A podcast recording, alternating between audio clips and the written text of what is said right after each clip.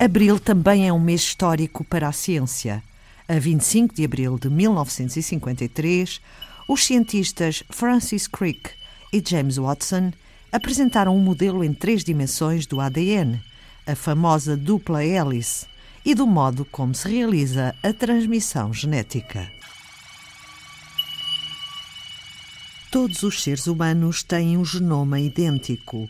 Contudo, entre cada um de nós existem variações fisiológicas e patológicas que tornam o genoma individual único. Estas variações, que causam a diferença, ocupam apenas 0,1% do genoma. Nós pensávamos, como éramos uns seres muito mais capazes que os outros animais, nós achávamos que tínhamos mais genes que os outros animais e de facto não. Uh, uh, somos extremamente complexos e, portanto, uh, essas variações, que não são muitas, são suficientes para nos alterar completamente, de facto, as, as nossas características. Heloísa Santos, coautora com André Pereira do livro recentemente publicado Genética para Todos, de Mendel à Revolução Genómica do século XXI. A prática a ética, as leis e a sociedade. Heloísa Santos é geneticista clínica. Foi a primeira diretora do Serviço de Genética Médica do Hospital de Santa Maria. É membro do Comitê Internacional de Bioética da Unesco, fundadora e atual presidente da Comissão de Bioética da Sociedade Portuguesa de Genética Humana e ainda membro de outras organizações internacionais relacionadas com a genética. Ainda assim, arranjou tempo para escrever este livro de divulgação sobre uma das maiores revoluções científicas do nosso tempo. Razão forte para o fazer. Foi de facto eu achar que a genética é uma área que as pessoas em Portugal dedicam pouco tempo. Acham que é uma área fechada, mesmo a genética humana, mesmo a genética médica, normalmente as pessoas não querem saber. De modo geral, acham que é tudo muito complexo e, portanto, fogem de tentar perceber, tentarem perceber os testes genéticos, tentarem perceber as doenças genéticas, eu verifiquei toda a minha vida que as pessoas, nomeadamente as pessoas com certo nível cultural, dizem: Ah, não me fales de genética, que isso é muito chato, não tenho paciência. Eh, tal como no ambiente, o cidadão, neste momento, faria muito bem em criar grupos eh, de defesa da saúde porque a saúde está em risco, ou melhor, a proteção da saúde está em risco, pelo menos da maneira como nós a vimos há uns anos e que estamos convencidos que é um direito adquirido. Graças a um certo número de avanços e de modificações da sociedade, acontece que a chamada Quarta Revolução Industrial tem uma visão sobre a saúde redutora e que, do ponto de vista humano, se as pessoas não travam e não conseguem alterar algumas potencialidades menos nobres que têm este, este tipo de, de, evolução, podem prejudicar muito o cidadão. Como diz o Arari, nós podemos tornar-nos irrelevantes.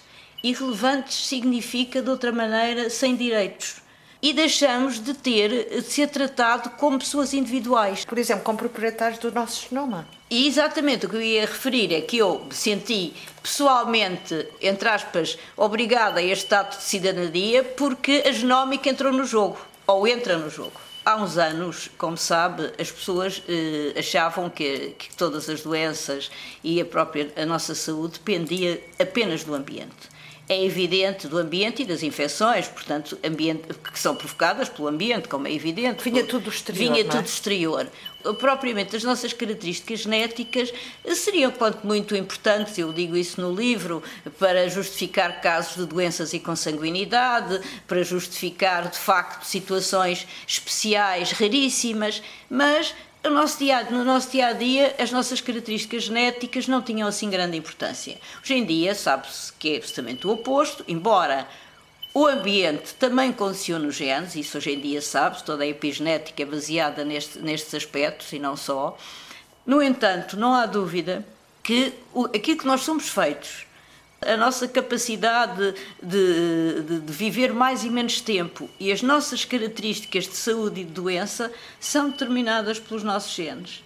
Claro que é evidente que não são sozinhos, têm atuações que alteram, moderam uh, e, e, e, às vezes, uh, digamos, travam até o aparecimento de doenças. Uh, eu costumo dizer, e digo no livro, que nós os nossos genes funcionam como uma grande orquestra.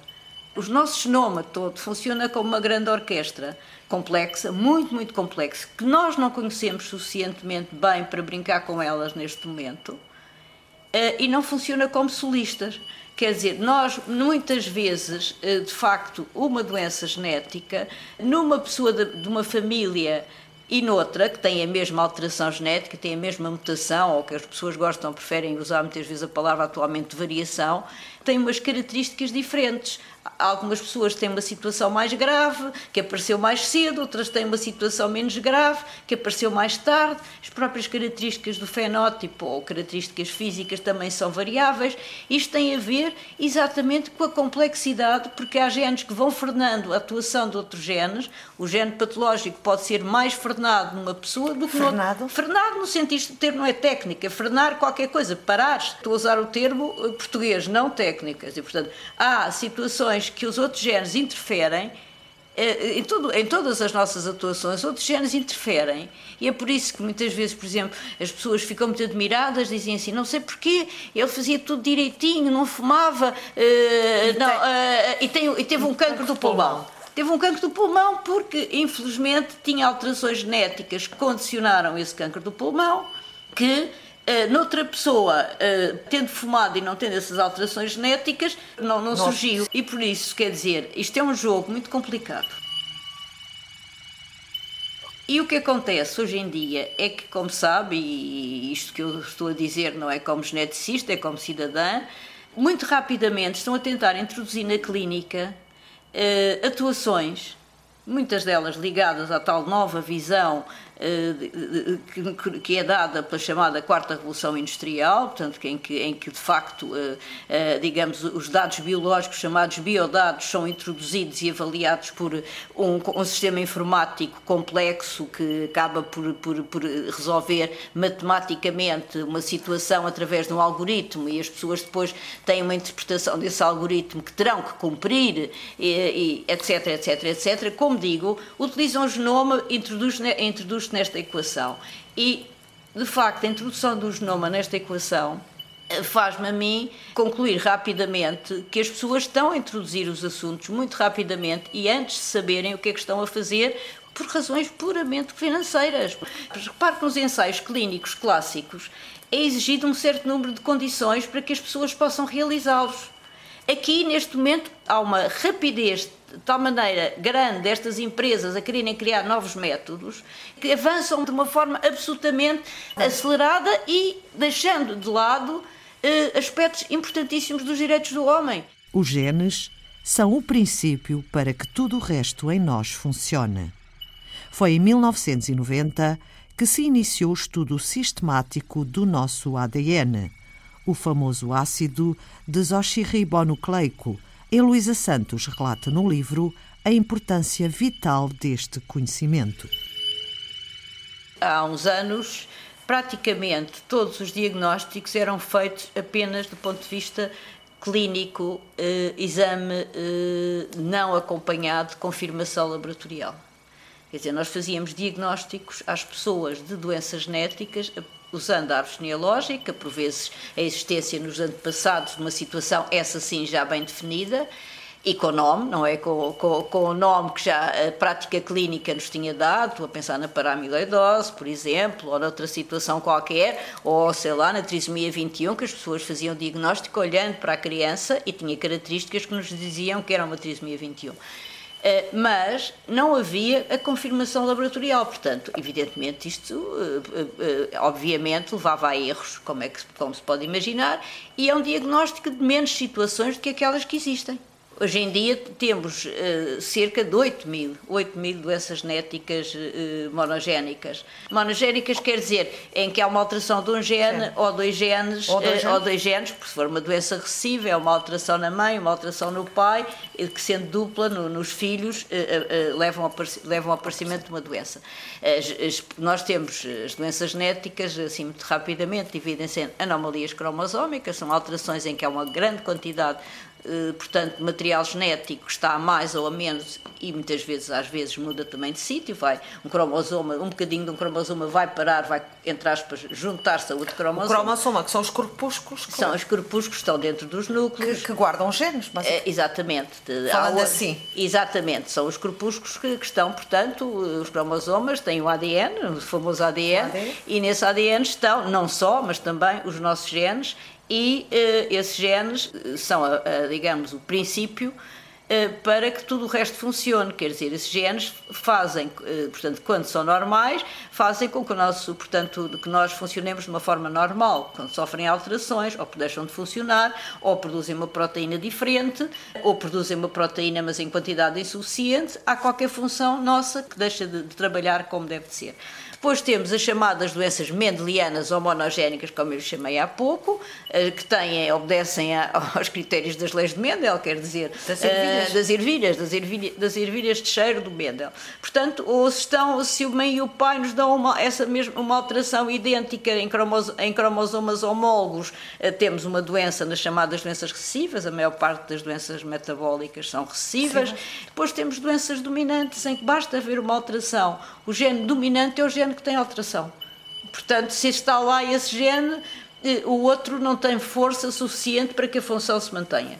Há um terceiro grupo de doenças, que são as doenças mais comuns, que durante muitos anos pensou que não tinham influência dos genes. São as doenças comuns complexas também chamadas multifatoriais. São as doenças que nós ouvimos falar todos os dias. A maior parte dos cancros, há cancros monogénicos, mas a maior parte dos cancros são doenças comuns complexas, por exemplo, o cancro do pulmão, em que tem o efeito do fumo, o efeito de uma série de fatores, ou, ou, ou inclusivamente ações ambientais mais complicadas, uma pessoa que trabalhou nas minas eh, durante a vida toda, outras coisas, quer dizer, serem, digamos, fatores desencadeantes do aparecimento do cancro, mas há um fator disponente que são as características genéticas dos indivíduos duas pessoas iguaizinhas em termos de, de, de, atuação do ambiente, eh, podem, se tiverem um, genoma diferente, uma pode ter um problema relacionado com, com, com essas alterações do ambiente e a outra não, não ter absolutamente nada. Mas claro. essas alterações não são provocadas por um gene só, são provocadas por um conjunto de genes que funcionam em conjunto isoladamente não são variações patológicas, não são variações que dão doença, mas quando o mesmo indivíduo tem várias variações no, no mesmo, no mesmo organismo, essas variações predispõem a, a, que apareça a doença se houver causas desencadeantes. Se as pessoas nunca receberem as causas desencadeantes, nem sequer têm a doença.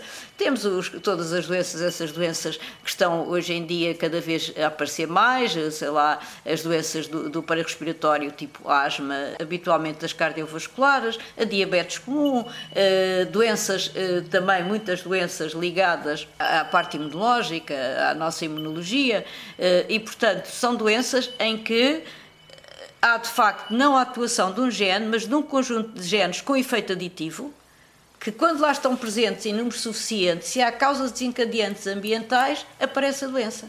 Essas doenças são as mais difíceis de ser estudadas.